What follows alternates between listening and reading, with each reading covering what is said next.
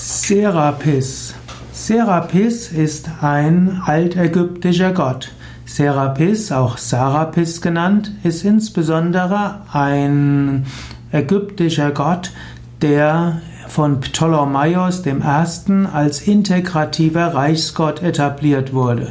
Serapis kann man auch bezeichnen als ägyptisch-hellenistischer Gott. In Serapis findet man verschiedene Mythen verbunden.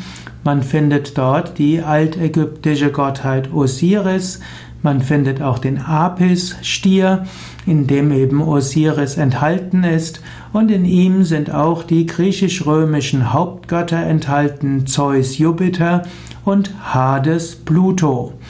In diesem Sinne ist Serapis der höchste Gott der ägyptisch-hellenistischen Zeit. Man könnte sagen, Serapis ist ein monotheistischer Aspekt.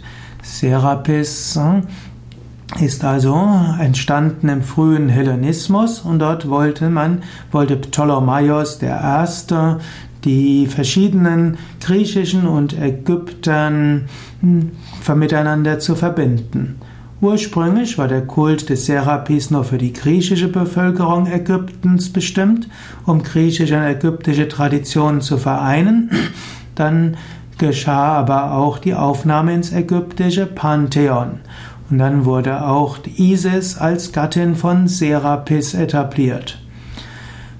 Serapis-Kult entwickelte sich äh, weiter ja, und es äh, gab eine längere Zeit, wo Serapis sehr verehrt wurde und es gibt viele Heiligtümer von Serapis nicht nur in Ägypten, sondern später auch in den verschiedenen Teilen von im ganzen Mittelmeerraum.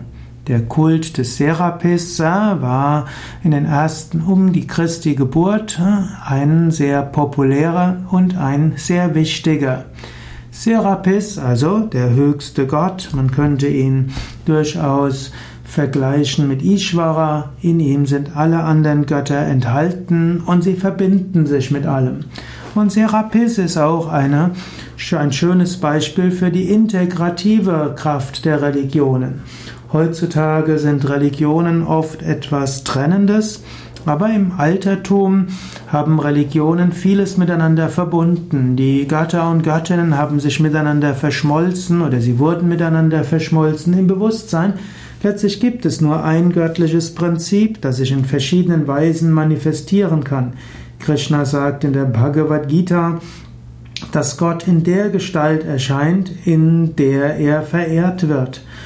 Und es gibt bestimmte Urprinzipien, die auf unterschiedliche Weise gesehen werden können als göttliche Kräfte. Man kann sie als göttliche Kräfte nehmen, man kann sie als Engel verehren, als Heilige, als Götter, als Göttinnen. Und diese kann man immer wieder unterschiedlich sehen.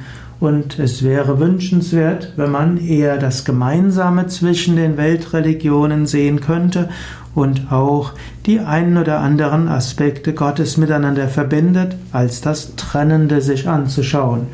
Und so wie in China Konfuzianismus, Taoismus und Buddhismus miteinander verschmolzen waren und zum Teil sind, so waren es äh, auch im alten Hellenismus, sind die griechischen, die ägyptischen und auch die vorderorientalischen Götter und Göttinnen, später auch die keltischen und die germanischen Götter und Göttinnen miteinander verschmolzen und haben immer wieder neue Verbindungen eingegangen.